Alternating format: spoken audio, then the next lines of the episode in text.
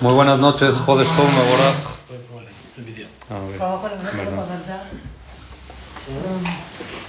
Muy buenas noches y Jodesh.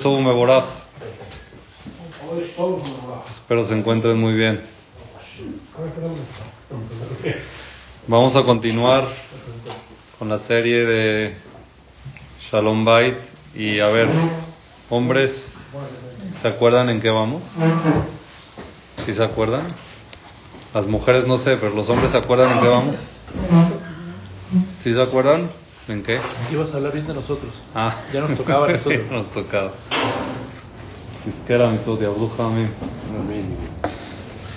En Venezuela decían que dulce lo vivas, ¿no?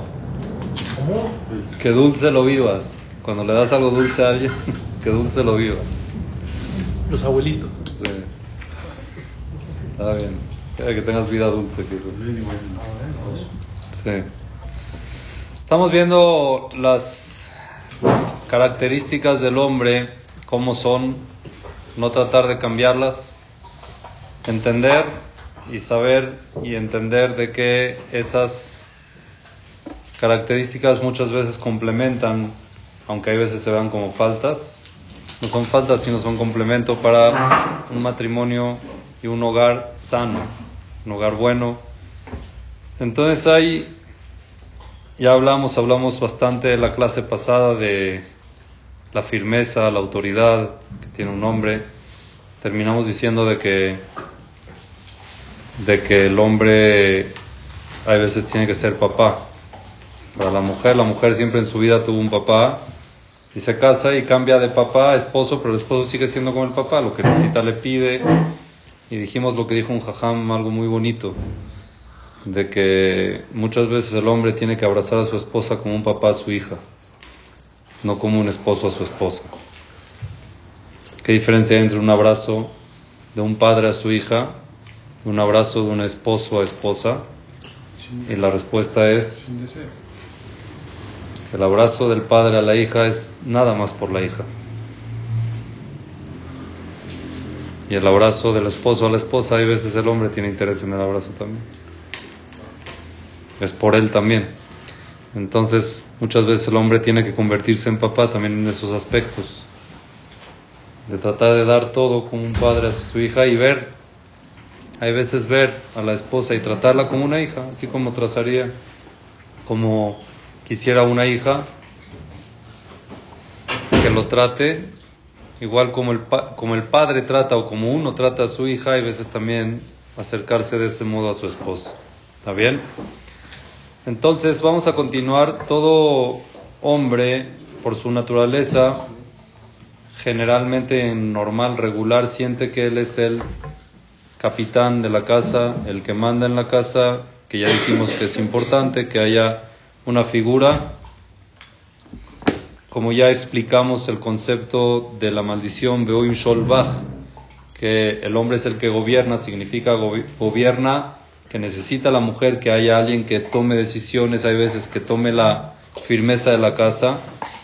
Entonces, por cuanto de que el hombre generalmente se tiene que sentir que él es el que maneja la casa y el que lleva la casa, hay que tener mucho cuidado, mujeres, de no dañarle esa sensación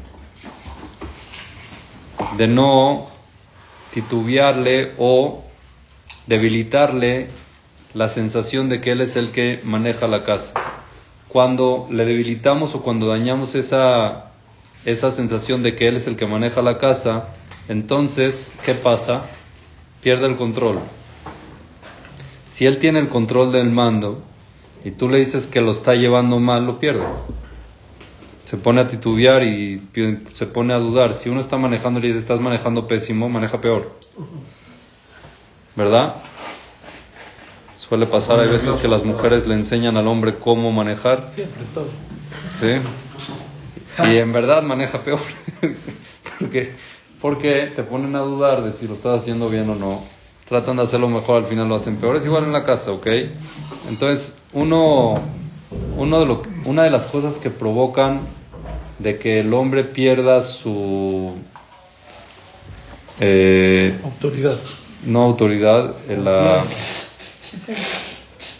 Dimuy Atzmi es la. No, no autoestima. La imagen, sí. La imagen personal, su personalismo. ¿Ok? Una de las formas. Personalidad, gracias, sí. Esa es la palabra indicada. Una de las formas de que se provoca de que el hombre pierda su personalidad con respecto al mando en la casa es cuando, por ejemplo, no cumplen con lo que él pide. Ahorita vamos a llegar a detalles, pero cuando no cumplen con lo que él pide, el hecho de que él diga algo y se cumpla, entonces le estás fortaleciendo su personalidad como dirigente, como mando. Pero si es que él pide cosas y nunca se cumplen en la casa o la mayoría de las veces no se cumplen, entonces le estás debilitando su personalidad como dirigente en la casa.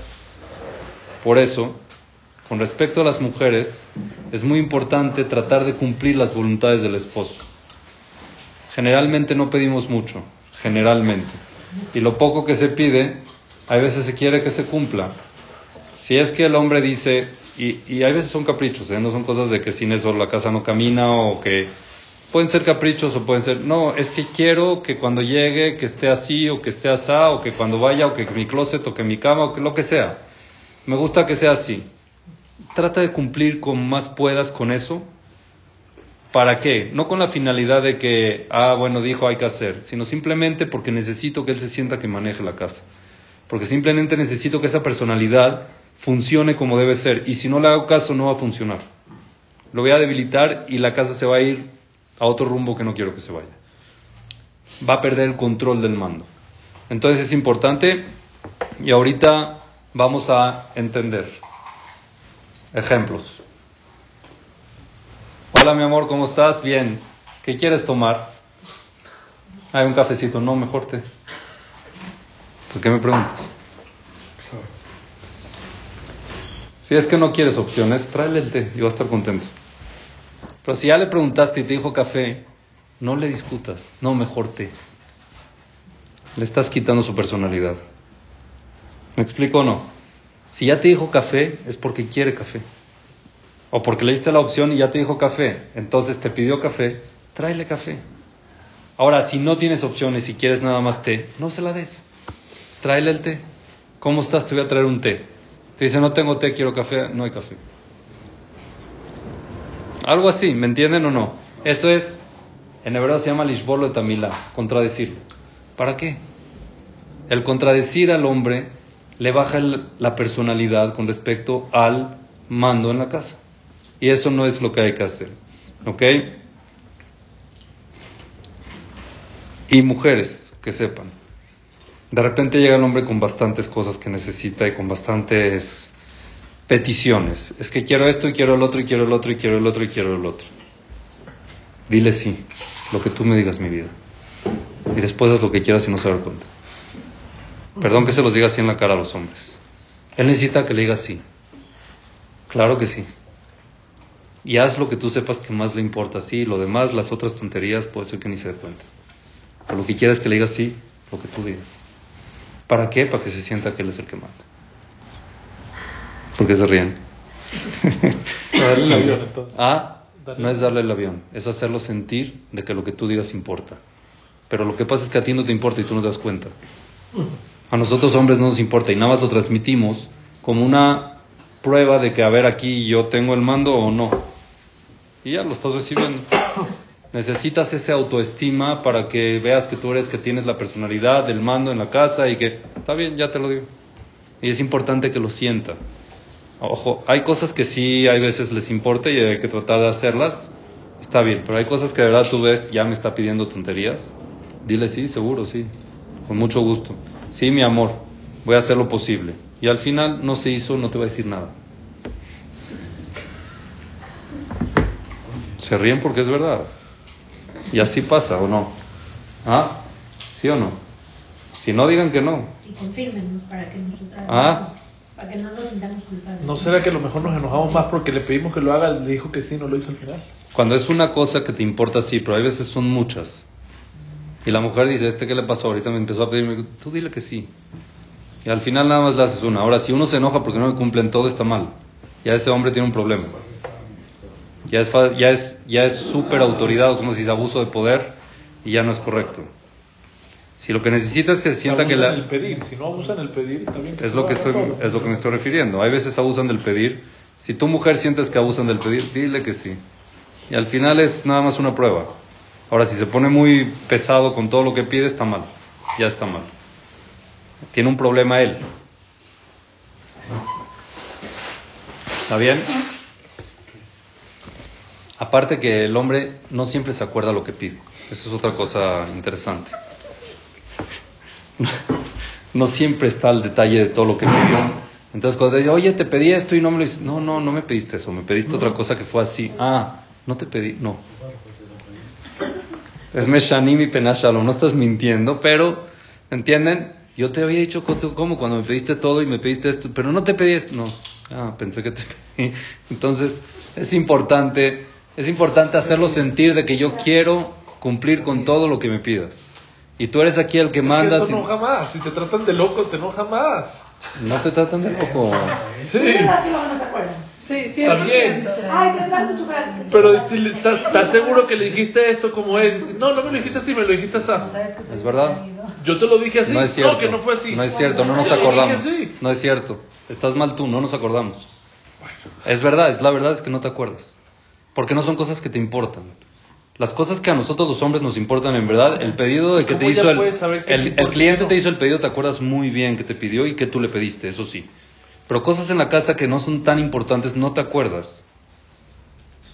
Y de repente sientes o piensas, como niños somos, sí, como niños chiquitos que pensaron de que te pidieron una bicicleta y lo soñaron. ¿Y dónde está mi bicicleta? Y piensa que lo dijeron y no lo dijeron. No lo dijeron, sí. Y se la cree de verdad. Y, y se la cree que le dijiste que se la vas a comprar y que se la vas a traer y ya, so- ya, ¿dónde está la ¿Y bici? cómo sabe ella qué me importa y qué no me importa a mí? Tú te conoces mejor que nadie. Ok. Después de unos años más todavía. Sí, uno sabe. Entre pareja ya se entienden qué es lo que le molesta, qué no, qué es lo que le importa, qué le da prioridad, qué no. ¿Ok? ¿Está bien? Bueno, lo que sí el hombre se acuerda, que eso es lo que hay que tratar de evitar mujeres, es cuando le dices no. Eso sí lo acuerda muy bien. No se acuerda por qué le dijiste no, pero se acuerda que le dijiste no. ¿A qué petición le dijiste no? No se acuerda. Pero que le dijiste no, sí se acuerda. Y eso es malo. Por eso hay siempre que decir sí. Y ya que le dijiste sí, ya no se acuerda. De todo, ¿eh? Por eso. ¿Está bien? Entonces es- una técnica que así funciona. Quiero que entiendan que así funcionamos hombres. Y las mujeres tienen que entenderlo.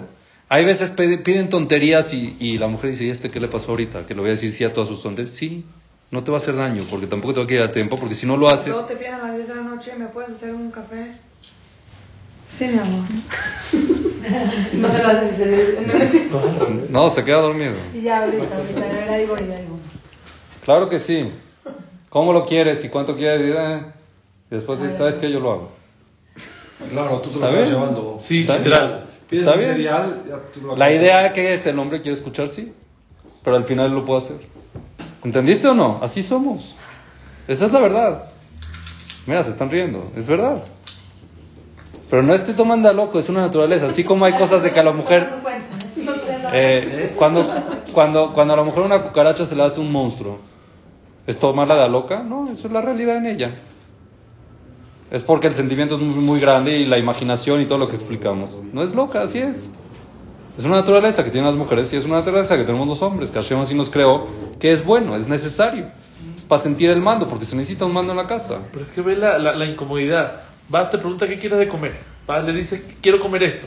Sí, Llegas a la casa y hizo lo otro. sí. Oye, te dije esto. No, tú me dijiste lo otro. Puede ser que se te olvidó lo que pediste. cabeza. No, pues puede ser que se te olvidó lo que le pediste, es verdad. Lo que quieras, haz una lo que nota de quieras. voz. Bueno, lo que No, lo que quieras es otra cosa. Ya eso ya lo hablamos la semana pasada. No le digas lo que quieras, nunca. Dile algo. Porque si le dices lo que quieras, le complicas la- el día. Te tienes que decir algo. Y muchas veces cuando le dices algo se te olvida. Se- Papelito habla. ¿Sí? En el chat ya está claro. Ahí sí. ¿Está bien? Vamos. Sí. Entonces es muy importante como mujer no, no, este, no renegarse a las peticiones del esposo, aunque sean un poquito que no me parecen, aunque sean un poquito tontas, obvio, obvio, que si el esposo pide cosas ilógicas, irracionables, eso ya no estamos hablando que la mujer tiene que aceptar. ¿Ok? ¿Estamos? No.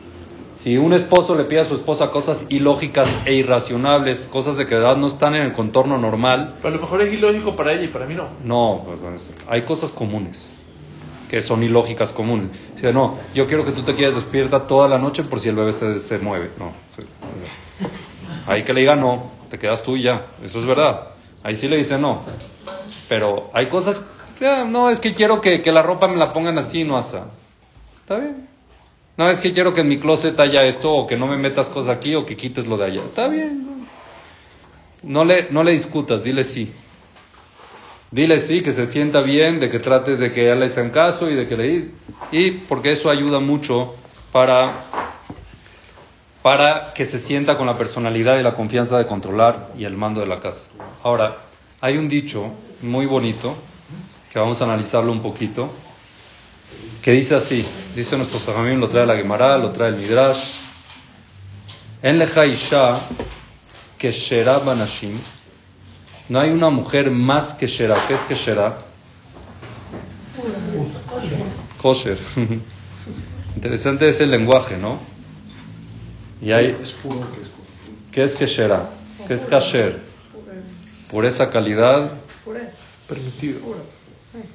permitido, ¿no? Es que será la mujer más que será, más Apta. apta. Banashim en las mujeres. Hay unos que explican en Jajamim que dicen que será son las mismas palabras que Sara, como Sara y Menú. ¿Ok? En Lejaisha que será Banashim no hay una mujer más que será en las mujeres. El Azoa Osad Retzon Baala. Oh, iPhone. Ahí está. Ahorro de batería. No hay mujer más que Shera en las mujeres, sino quien, la mujer que hace la voluntad de su esposo. Aisha Sheosad Bala, la mujer que hace la voluntad de su esposo, es la mujer más kasher del mundo. Quiere decir que para convertirse en kasher, hay que tratar, una mujer lo que tiene que tratar de hacer es cumplir la voluntad de su esposo. Y no dice aquí de que la mujer más que Shera es la que se dona en siete distintas instituciones de altruismo y que ayuda a gente y que no. La mujer más que Shera es la mujer que trata siempre de hacer la voluntad de su esposo. ¿Hasta dónde hay que hacer la voluntad del esposo? Por eso, ahorita vamos. Estamos empezando. ¿Y hasta dónde? ¿Ah?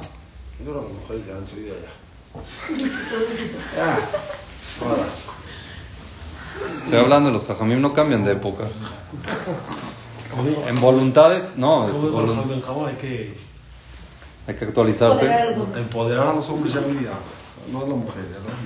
No, nosotros necesitamos grupos de apoyo.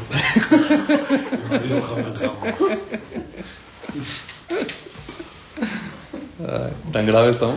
Sofi dijo. Bueno, vamos a traer un ejemplo, se los voy a traer en síntesis. Hay una Gemara que habla de una pareja que se casaron, que vivían en distintas ciudades y los lenguajes eran parecidos pero diferentes.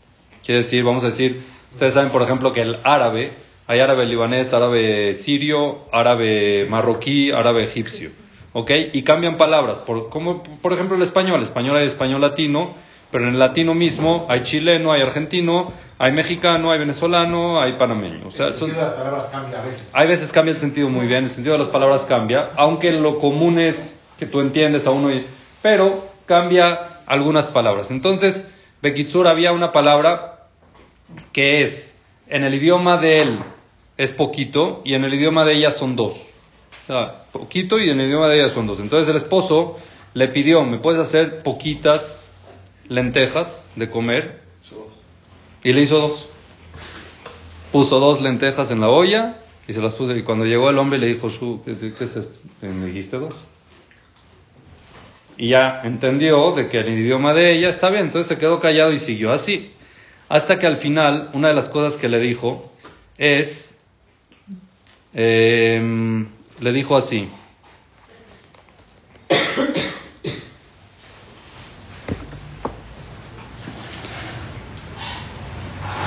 dame, le dijo dos buzzini. Buzzini es, en el lenguaje de él eran sandías y en el lenguaje de ella son velas. Pero veleros, esos veleros que ponían la vela adentro para iluminar, ¿cómo se llaman? Velador, ah, candelabros. Entonces él le pidió dos sandías y ella entendió dos veleros, dos veladoras. Y fue ella y le trajo dos veladoras. Él tenía hambre, Hazid, no comió las dos, las dos estas, le pidió sandía, le trae veladoras. Está la cosa fatal, no hay comunicación, no se entienden. Entonces, ¿qué le dijo él? Le dijo, Tishveri Tanerot al Reisha de Baba. Rompe, se enojó. Le dijo, ¿sabes qué? Rompe eso al Reisha de Baba. ¿Qué es Reisha de Baba? La de tu papá. No, de Baba, Baba Batra, Baba Kama, ¿qué es Baba? Puerta. La puerta. La cabeza de la puerta, quiere decir, rómpelas en la puerta, ya que me las estás trayendo, rómpelas en la puerta. Y ella entendió que Baba se refirió a un jajam que se llamaba Baba Membuta. Y fue donde estaba el jajam Baba Membuta y le reventó las veladoras en la cabeza del jajam Baba Membuta. Así cuenta la Gemara, historia real. Imagínense el jajam dando la clase, entra una tipa y le revienta dos veladoras en la cabeza. Mi esposo me dijo. Se paran los alumnos, se la querían matar. Y Baba Membuta les dijo, espérense, espérense. No es normal, ¿no? Aquí algo está ¿Qué raro. pasó? Déjenme oír. Le pregunta Baba Membuta a la señora, ¿por qué me hiciste esto? ¿Qué te hice? ¿Qué pasó? Y le contestó, así me ordenó mi esposo. Por orden de mi esposo. Llegó Baba Membuta y le dijo, si es que tú, lo leo y lo traduzco, si es que tú, bitzat, betzura kolkach mushlemet baalech, si tú hiciste de forma tan íntegra la voluntad de tu esposo, te bendigo. Te voy a dar una verajá, ni barejotach, shiulach shne banim, kemo baba mebuta. Que tengas dos hijos del nivel de baba mebuta, por hacer la voluntad de tu esposo. Pero hay que tener sentido común. Regresa a. Espérame, espérame. Regresa, regresa la, regresa la mujer a su casa, se embarazó y al final tuvo dos hijos que fueron jajamí muy grandes como Baba Butá. La pregunta es, Baba Butá, ¿está bien esta? O sea, está loca, ¿no? O sea, si el esposo le dice, aunque en verdad no fue la intención del esposo. La intención del esposo nunca fue decirle que se la rompa a Baba Butá, dijo que la rompa en la puerta. Pero era tan buena esta mujer, tan que de que lo que le diga el esposo lo hizo al 100%. Pues sí. Esta mujer era tan... Y él entendió de que lo- la única, el único finalidad de ella era hacerle caso a su esposo. Lo que él le diga. Es verdad que fue exagerado y no lo pensó bien y todo lo que quieran, pero él se dio cuenta de que aquí hay un potencial muy grande con esta mujer para que tenga hijos Talmide Jajamim. ¿Y por qué? Entonces explica así. ¿Por qué le dio esa verajá de que tenga hijos Talmide Jajamim y no le dio de que tenga una casa buena, una casa grande, que tenga dinero? ¿Por qué? Porque hay dos cosas que vio Baba Buta en ella. Una es que hace la voluntad de su esposo sin ningún tipo de duda, lo que le pida, que también no está al 100% excelente hacer, pero lo que le pida ella iba a hacer 100% lo que su esposo le pide. Y esa es una base muy fundamental para la educación de los hijos. ¿Por qué? Cuando un hijo ve que toda la voluntad de su mamá es hacer lo que su esposo le diga, perdón, lo que su papá le diga a la mamá, no hay chance de que el hijo no respete al papá. Pero cuando la mamá le discute al papá, ¿por qué el hijo no le va a discutir? Cuando la mamá no le hace caso al papá, ¿por qué el hijo le va a hacer caso? Y viceversa, 100%. ¿Está claro o no? Entonces, una de las formas ella dijo, él vio de que como ella iba a hacer tanto caso a su esposo, es lo que van a ver sus hijos todo el tiempo. Y número uno, el Kibud Abaem, el ejemplo que van a tener es increíble. Y número dos, número dos, Nuestra visión en el Yadut siempre nos dice que hay un concepto que se llama Midah Keneget Midah. ¿Qué es Midah Keneget Midah? Con la misma baraja Con la misma baraja, con la misma moneda que te comportas, Hashem se comporta contigo. Cuando su esposo le pedía algo a ella, ella lo hacía, sin dudar, ¿no? ¿Ustedes creen que cuando ella le pide algo a Hashem. No se lo va a hacer sin dudar? ¿Y que una mujer le pide a Hashem? Hijos. Que tenga hijos buenos. Entonces el Jajam le dijo, yo estoy seguro que tú vas a tener hijos buenos. Que tus hijos van a ser grandes como Bambuta. Porque por ese comportamiento, Hashem te va a premiar de que lo que le pidas te va a escuchar, porque tú escuchas a tu esposo. Y número dos, porque el ejemplo que vas a dar en la casa va a hacer que tengas hijos muy, muy bien disciplinados con respecto a los padres. Ahora, no hay que entender de que esto lo que el hombre pide suene como una dictadura, que él manda en la casa y aquí digo yo digo, no, no, no. Simplemente cuando la esposa trate de cumplir con la voluntad de su esposo, muy sencillo, el Shalom Bait se refuerza, la unión, ok, se refuerza. Número dos, el autoestima del esposo, la personalidad con respecto al mando se refuerza mucho, que es muy, muy necesario. Y tres, éxito en el jinuj. Entonces, tienes la, tienes la ventaja de Shalom Bait, ventaja de que el esposo tiene autoestima, que es muy importante, y ventaja de Jinuj. ¿Cómo? Intentando hacerle caso a tu esposo, intentando cumplir su voluntad. Pero ahorita viene el punto más importante. Ah, entonces que nos volvemos sumisas y todo lo que diga hacemos.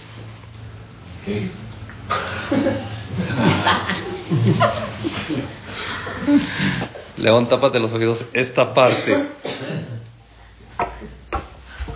lo más importante y bonito de todo esto es que la mujer tiene una capacidad impresionante que nosotros los hombres no nos damos cuenta. Ellas son muy inteligentes para eso. Y miren el dicho que dicen los hajamim, Isha Shera osa et retzon baala. Una mujer que será hace la voluntad de su esposo. Si se dan cuenta el lenguaje, está un poquito de más la palabra et. Yo podía decir una mujer que será hace la voluntad de su esposo. Y no decir una mujer que será hace, perdón, decirlo bien es una mujer que será hace osa retzon bala. Hace voluntad de su esposo. Et retzon es a la voluntad de su esposo. Hace a la voluntad. A la voluntad está como de más. ¿Qué significa Isha que será osa et retzon bala? La voluntad del hombre es lo que la mujer quiere que sea. ¿Qué qué? Ah, bueno. Que la voluntad del hombre es lo que la mujer quiere que sea. Es autoestima alta. Una mujer Una mujer, una mujer que será inteligente, Osaet Retzon Baalá quiere decir. Que ella manipula la voluntad del esposo. Ella tiene la capacidad de manipular qué es lo que el esposo quiere, si es inteligente, si sabe cómo manipular de la manera correcta. Ella hace y llega a la finalidad de que cuáles sean las voluntades del esposo. Las que ella quiere. Depende de ella. Entonces, al final, ¿qué salió? Que te pidió algo que tú quieres. Nosotros los dejamos mandar. ¿Ah? Los dejamos que manden. Y al final, al final, cuando tú hagas lo correcto y sepas y lo conozcas, vas a entender cómo hacer que lo que él quiera es lo correcto y es lo que tú quieres también. Un trabajo difícil. Es un trabajo difícil, pero es la Isha Keshera. ¿Quién lo logró en la historia esto? Es impresionante, ¿quién lo logró? Obvio que no es un trabajo fácil. Y viene este Sarah con... No creo que lo necesitaron. ¿Eh? No creo que lo necesitaron, pero hay veces sí Hashem le tuvo que decir, lo que Sara diga, hazle caso. Pero sí, Sara lo logró también, corriendo a, a Ismael, por ejemplo. Al final Abraham aceptó y fue la voluntad de Abraham. Abraham al final lo mandó y ella no quiso nada y no lo, no lo regresó. Ella volvió la voluntad de Abraham de que Ismael, que era su hijo, que se vaya. Aceptó y al final se volvió también su voluntad porque no lo regresó nunca. Pero ¿quién lo logró así? Una historia más fuerte. Jabal. No. Rachel y Menú, no, no Rachel, perdón, no y Menú. Rachel y Akiva, y Rabbi Akiva. Rachel, la hija de Calva Sabúa. Rachel era archimillonaria. El papá era archimillonario, tenía de todo. Y el papá tenía muchos bienes, mucho ganado. Y uno de sus pastores se llamaba Akiva. Uno de sus pastores se llamaba Akiva. Pastor, abuel, sí, pastor. Y la princesa salió a darle la vuelta a ver la del ganado del papá y vio a este pastor, le cayó bien. El empleado le cayó bien. Empezó a hablar con él y le vio un potencial muy grande. Vio que tenía midot buenas. Y le preguntó, oye, si yo te propongo matrimonio, al revés, si yo te po- propongo matrimonio, ¿vas a estudiar Torah? Y le dijo, sí. ¿Por qué no? ¿Quién era David Kiva? Aparte de ser pastor.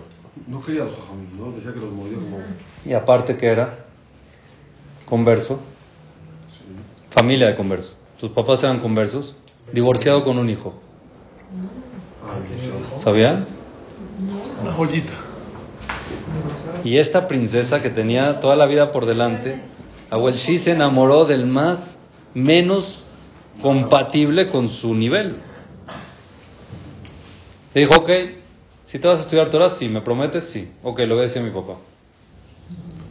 Va con su papá y le dice, papi, conocí a alguien que quiero que conozcas, que me quiero casar con él.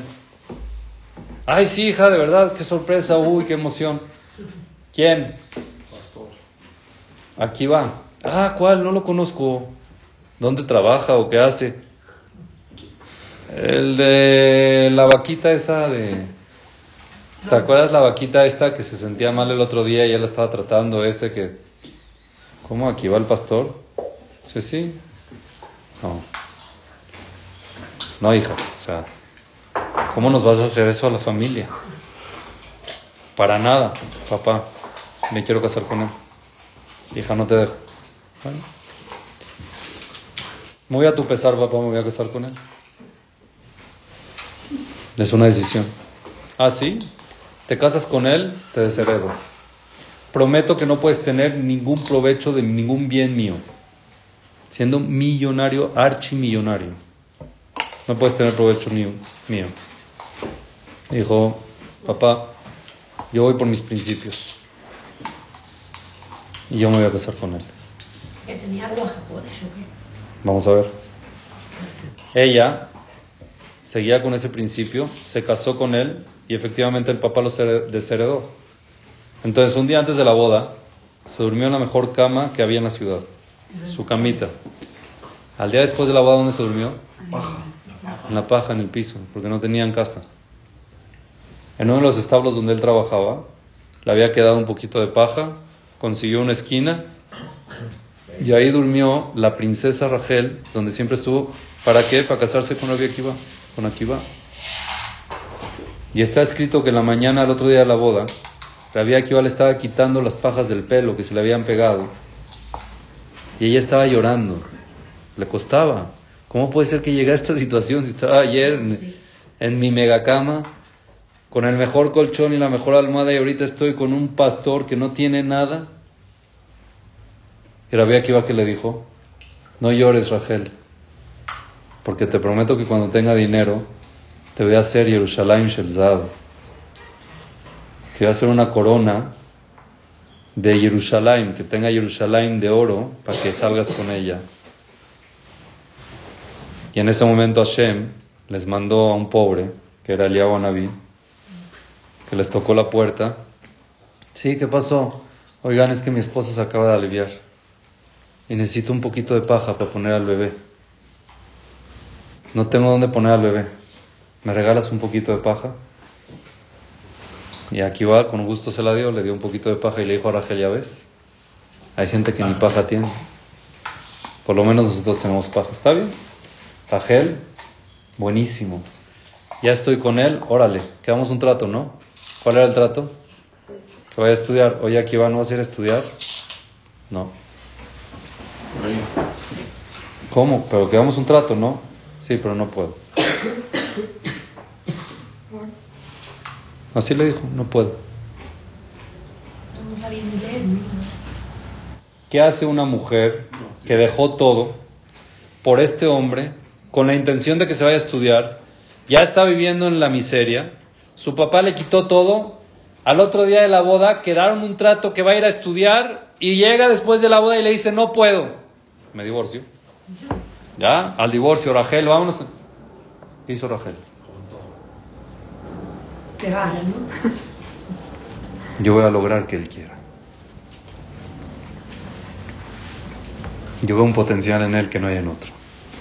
Rachel vio algo muy especial en Rabbi Akiva, que era muy, muy dedicado a lo que hacía en el, en el rebaño, en el pastor, era muy dedicado y era muy exitoso. Y ese potencial dijo, yo se lo voy a canalizar para la Torah y lo va a lograr. Ahora no quiere. ¿Qué hizo Rachel? Tiró la toalla y dijo, bueno, me divorcio, era un trato, entonces ya no, no nos sirve, eres un esto, eres uno el otro, mira lo que perdí, mira lo que hice por ti, y mira lo que me entregué y... Tranquila. Y siguió con paciencia. Y empezó a hablar con él, día con día, poco a poco, hasta que le sacó la sopa. ¿Por qué no quieres ir a estudiar? Me da pena. No sé ni el alefet.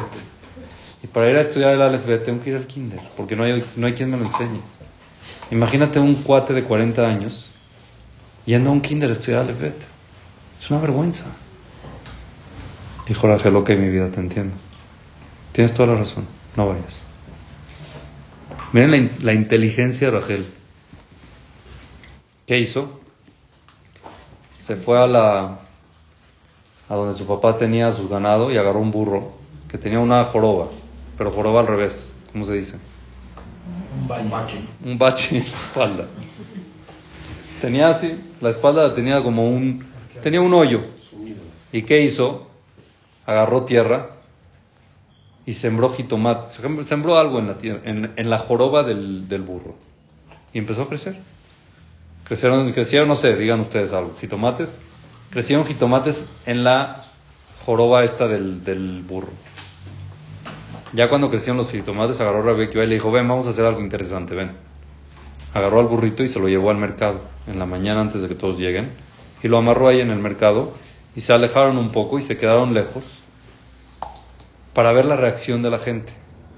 Y empezaron a ver como toda la gente alrededor del burro, carcajeados de la risa. Un burro con una huerta encima. Un huerto ahí que tienen, eh, eh, ay, qué risa, mira el burro con los jitomates. Y, ah, qué risa, qué risa. Lo dejaron ahí. Al otro día volvieron a ir. Y vieron de que ya había menos gente. Al tercer día volvieron a ir. Al cuarto día llegó uno y dijo, ah, ja, ja, qué risa. Y todo el mundo dice, ya, es normal, ya lleva días aquí, ya que te ríes, ve, sigue, vete a trabajar. Al sexto día alguien se rió. Le dijo Rafael a Rabbi Akiva, el primer día se van a reír de ti, el segundo día se van a acostumbrar y el tercer día se van a callar. Y lo más importante es que tú vas a aprender. Y Rabbi Akiva le dijo, tienes razón. Agarró a su hijo del primer matrimonio y se fue a estudiar al kinder con su hijo. Y el primer día se rieron, el segundo también, el tercero se acostumbraron de que había un señor en el kinder. Aprendió a leer, aprendió a escribir, aprendió a estudiar y se fue a la yeshiva. Esa es la historia de los 24 años, 12 más 12. ¿Cuál es esto? No, se fue, le dijo a Rachel, Rachel me voy a estudiar. Se fue a estudiar 12 años. 12 años, empezó. 12 años, a los 12 años regresó. Y antes de entrar a la puerta, un viejito se la acercó. Imagínense Rachel sin dinero, sin esposo, sola. Y tenía creo ya dos hijos, creo. Criando dos hijos sola. Solamente sabiendo que su esposo está estudiando en la yeshiva y que está creciendo en Torah. No venía ni fiestas, ni Shabbatot, ni noches, nada. 12 años continuos se fue y ella con todo gusto lo hizo y con su intención de que sea un gadol en Talmud Jajam. Llega después de los 12 años, ya regresó y escuchó a un viejito que entró a la casa y le dijo, Rachel, mira cómo tu esposo te abandonó. Eres una viuda en la vida de tu esposo. Mira cómo estás. ¿Te dejó sola para qué? Para ir a estudiar. Así se hace. De verdad que es una locura. Yo te digo que lo dejes y que te cases con otro y ya. Un viejito ahí estaba. Y Rabek iba afuera escuchando. Y le dijo, si él me hubiera escuchado ahorita y me estuviera escuchando, que se quede 12 años más. ¿Qué hizo Rabek iba? Se dio media vuelta y se regresó le hizo otros 12 años. No entró a decirle, hola mi vida, gracias por la autorización y se fue. ¿Por qué? Porque 12 más 12 no es igual que 24. Ese es otro mensaje. Fueron 24 seguidos. Después de 24 años regresó Rabbi Akiva con 24 mil alumnos. 24 mil alumnos. Y Rachel salió a recibirlo con las ropas rotas, pero orgullosa. Y se acercó, se fue corriendo hacia él y los alumnos la empezaron a alejar y Rabbi Akiva les dijo, déjenla. ¿Por qué? Shelai. Toda mi Torah y la Torah que ustedes tienen es gracias a ella. Ella hizo que yo quiera estudiar Torah. Si no fuera por ella, yo no hubiera estado aquí. ¿Y el suegro? Muy bien. Hasta todas esas, ¿cómo vivía? En la pobreza. Calva Sabúa, el suegro, se entera que llega un Talmid Jajam muy grande a la ciudad, con 24 mil alumnos. Todo el tiempo, Calva Sabúa estaba buscando un petach, se llama, una forma de cómo cancelar esa promesa que hizo. Quería cancelarla porque quería ayudar a su hija, pero era una promesa, no se puede cancelar la no se puede romper una promesa. Él prometió que, no que su hija no va a tener ningún tipo de provecho. Fue con el jajam, con Rabia Akiva. Rabia Akiva lo reconoció al momento y él no. Oye, jajam, ¿para qué le digo? Es que tengo una hija que se casó con un pastor. Y después, Baruch Hashem, el pastor se fue a la yeshiva. Ahorita no sabemos nada de él. Está en una yeshiva. Pero la pobre vive en la miseria porque yo cuando se casó me enojé y hice un neder de que no me, puede usted buscar alguna forma de cancelar ese neder. Búsqueme una forma, por favor, porque la quiero ayudar. De verdad me da harán, pero no tengo forma. Ella no puede tener provecho de mí. Le preguntó Rabbi Akiva a su suegro, Calva Sabua, le dijo, si tú supieras en el momento de que hiciste ese neder, de que tu yerno iba a ser un también jajam muy grande, ¿hubieras hecho ese neder? ¿Cómo crees jajam? Si yo supiera que ese chavo que se casó con ella hubiera estudiado una Mishnah, no hacía el neder, pero era un tipo que de verdad estaba perdido. Era alguien que no, yo no daba un centavo por él. Y por eso hice el neder. Dijo que entonces te voy a cancelar el neder. Porque tu yerno soy yo. Y Calva Saboa se agachó y le besó los pies. Y efectivamente, Calva Sabúa le dio, no me acuerdo si fue la mitad de su patrimonio a Rabbi Akiva. La mitad del patrimonio a Rabbi Akiva para él y para su esposa Rachel, para su hija. ¿Qué hizo, qué hizo cuando recibió el dinero? Le fue a hacer su corona. ¿Por qué? Le fue a hacer su corona. Él le había prometido. Le fue a hacer su corona y Rachel cada que salía a la calle salía con esa corona. ¿Quién la vio en la calle con esa corona? La esposa del presidente de los Jajamim. ¿Quién era? ¿Quién era el presidente de los Jajamim? ¿Ah? En esa época era Rabban Gamliel. Rabban Gamliel era el nazi, era el presidente. El presidente no era nada más presidente, era el jajá más grande que había. Y la esposa, por ende, era la Rabbanit. Entonces, ahorita llegó Rabbi Akiva, un nuevo, y su esposa está saliendo con Yerushalayim Shelzab, y la esposa de Rabban Gamliel no tiene Yerushalayim Shelzab. Llegó la esposa de Rabban Gamliel con Rabban Gamliel y le dijo, oye, mira aquí a mi competencia saliendo con Yerushalayim Shelzab, hazme algo parecido. Yo también soy esposa del Jajam, y Jajam grande. ¿Y qué le contestó Rabbi Akiva? Rabban Gamliel que le contestó, ¿acaso tú hiciste por mí lo que ella hizo por su esposo? Qué feo. Es la verdad. Ella se merece esa corona. Porque nada más gracias a ella, ella es lo que, él es lo que es. Yo me esforcé. Tú me apoyaste, sí, pero antes no. Yo ya sabía Torah. Nos casamos yo sabiendo Torah y yo siendo grande. Pero todo lo que sabe Rabbi Akiva es gracias a ella. Y se merece esa corona. ¿Entendió y se cayó? Esa corona se merece. La corona se merece. Así fue la respuesta de Rabban Gamliel a su esposa. ¿Qué aprendemos de todo esto? Esta historia tan bonita, ¿qué aprendemos? Esta mujer, Rachel, agarró materia prima, algo que no se veía nada bien. Un carbón y lo volvió un diamante. Lo volvió en diamante. Lo pulió, lo pulió y lo volvió en un diamante. Rabbi Akiva, que Moshe Rabenu dijo que sería apto de que él baje la Torah del Shamaim. Que gracias a él hoy en día nosotros tenemos Torah, ¿sabían o no? La Torah Shebe al P viene por Rabbi Akiva. El maestro Rabbi Shimon Bar Yochai de la Kabbalah. Se le murieron 24.000 alumnos. Y se iba a olvidar la Torah del pueblo de Israel porque ya no había quien la siga.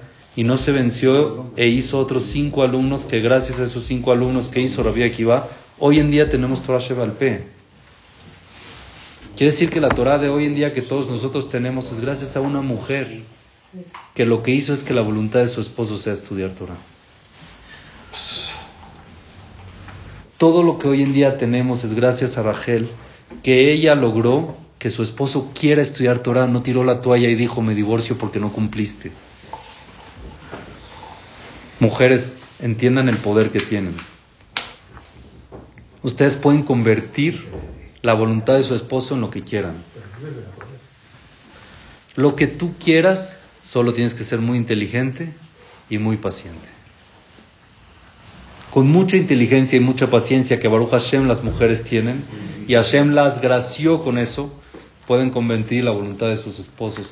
Ustedes saben muy bien que una mujer que se acerca a la Torah es muy fácil que el esposo se acerque, la mayoría de los casos. En cambio, un hombre que se acerque a la Torah, llevar a la mujer a la Torah es más difícil. ¿Por qué? Porque la mujer tiene la capacidad de volver que la voluntad del hombre sea que se acerque con ella. Entonces, en todo esto que nosotros decimos y que repetimos en esta clase, que es importante que la mujer haga la voluntad de su esposo para que él sienta la autoridad, haya shalom, haya autoestima y haya jinuj. Simplemente tú tienes que convertir cuál es su voluntad y hacer lo que tú quieres. Esa es la verdad. Que al final te pida lo que tú quieres. Lo que es correcto, porque las mujeres tienen más sabiduría para saber qué es correcto. Y eso es lo que tienen que ustedes aprovechar, mujeres. Y nosotros, hombres, pedir menos. Ok. Porque igual no nos acordamos, ¿oíste? ¿Está claro hasta aquí? ¿Entendieron la idea? Es muy interesante y muy necesaria y muy bonita. Para cerrar esto, un poquito cambiando el tema, pero igual seguimos con lo mismo. Una pregunta un poco interesante. ¿Saben qué es Rahman? Piadoso, misericordioso. ¿Quién es más misericordioso, el hombre o la mujer? Hombre. Mujer. Mujer. León. Hombre. Hombre. Primera mujer que dice hombre. Hombre. Hombre. ¿Sí? ¿Por qué el hombre es más misericordioso que la mujer? Relajado. ¿Ah? Es más relajado. Es muy interesante. ¿Quién No, por dice? ejemplo, con los hijos y así. Sí. Sí, el hombre. Sí, sí, obvio, con los hijos, en la casa. El hombre es más misericordioso. ¿Por qué es así? Sí. Y número dos, ¿quién dice que es así? ¿Quién dice que el hombre es más misericordioso? O sea, ¿hay una prueba de que el hombre es más misericordioso? Más raro. Sí. ¿De dónde? No sé, pero. Una prueba así, bien, contundente. Hijos. Cuando nosotros pedimos a Hashem, cuando nosotros le pedimos a Hashem que tenga misericordia sobre nosotros, ¿cómo le pedimos? Hashem terahem alenu, que rahem Alaba al banim. ab albanim. Hashem, apiádate de nosotros como se apiada un papá por sus hijos. No decimos una mamá. No decimos que rahem em albanea. Decimos que rahem ab albanim. como la misericordia que tiene, como la piedad que tiene un papá sobre sus hijos. ¿Por qué usamos el ejemplo de papá y no de hijos, de mamá? Porque el papá es el que tiene la misericordia, la mamá no. Qué mala onda. ¿Por qué es así? Y quieren saber también otra cosa interesante, esto es entre paréntesis muy bonito. ¿Cómo se dice hombre en hebreo? Ish. La Shona Kodesh, perdón. Ish. Tiene razón. Hebreo es Geber y la Shona Kodesh es Ish. ¿Cómo se dice mujer en la Shona Kodesh? Isha. ¿Ok? Ish y Isha. ¿Cuál es la diferencia que hay entre Ish y Isha? Las letras que dividen. ¿Ah? La letra Hei. En verdad, en verdad, Isha se escribe sin Yud. Isha se escribe Aleph, Shin, Hei. Y hombre se escribe, se escribe Ish, se escribe Aleph, Yud, Shin. Y por eso nos dicen que si quitas la Yud y quitas la Hei, que es el nombre de Hashem, ¿qué letras quedan? Aleph y Shin. ¿Qué significa? Esh. Si no está Dios, hay fuego. Cuando Dios está entre el hombre y la mujer, hay paz. Si quitas el Yud Kei, que es el nombre de Hashem, se convierte en fuego. Es muy bonito eso, es conocido. Ahora, lo más interesante es, ¿cuál es la letra que tiene la mujer que la separa del fuego? La Hei. Perdón, Isha, sí. ¿Cuál es la letra que separa a la mujer del fuego? La Hei. ¿Cuál es la letra que separa al hombre del fuego? La Yud. ¿Cuánto suma Hei? ¿Cuánto suma Yud? ¿Cuánto separa al hombre del fuego y cuánto separa a la mujer del fuego? La mujer 5 y el hombre 10. El hombre es más misericordia. Tiene más separación del fuego. ¿Entienden o no? Entre más separado está el fuego es más misericordia. El hombre tiene 10 de separación y la mujer tiene 5. En la esencia del nombre de la mujer y del hombre te dice qué tan misericordioso es.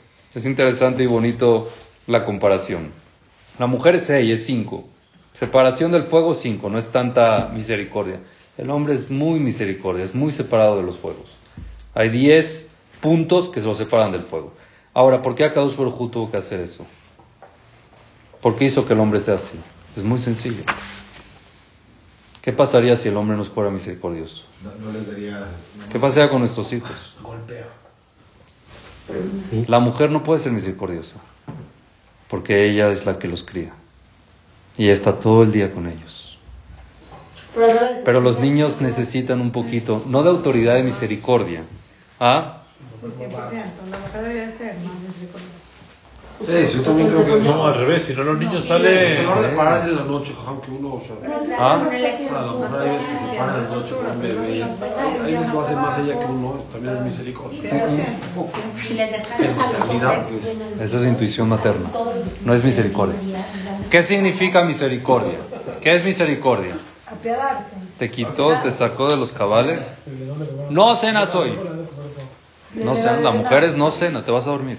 Él va por la cena. Él va por la cena, no te dejo, te tienes que acostar. Ya, no puedo más, ya. Te acuestas, te acuestas. Hasta que llega el papá. No, y el papá también. No. Llega el niño con la mamá. Ay, mami, por- no, te vas a dormir. Y llega con el papá, mamá te dijo que no. Pero papi, es que sabes que... Pero ya no lo vas a hacer. No le digas a Y te vas a portar bien. Y le vas a pedir perdón a mami. Sí, el papá no puede. Tiene que buscar la forma de que sí pida perdón, y- pero la mamá es un poco más fuerte con sus dictámenes, menos misericordia. Ojo, cuando le tocan el sentimiento es otra cosa, pero no es misericordia, es sentimiento. Es emoción, es imaginación, ay, va a sufrir de hambre, va a soñar feo. Es otra cosa, pero no es misericordia, es imaginación. No es que el niño no va a dormir porque, pero no es misericordia de que ya, Jacito, déjalo, vamos a ver la forma. Ese es más el papá. Y los niños no necesitan. Por otro lado, el papá es más autoritario. Para tomar una decisión de no, el papá es más fácil. Pero cuando mamá- la mamá la toma, nadie se la quita. ¿Entendieron o no? Y es necesario. Entonces, los esposos son más rahmanim, ¿ok? Y es necesario.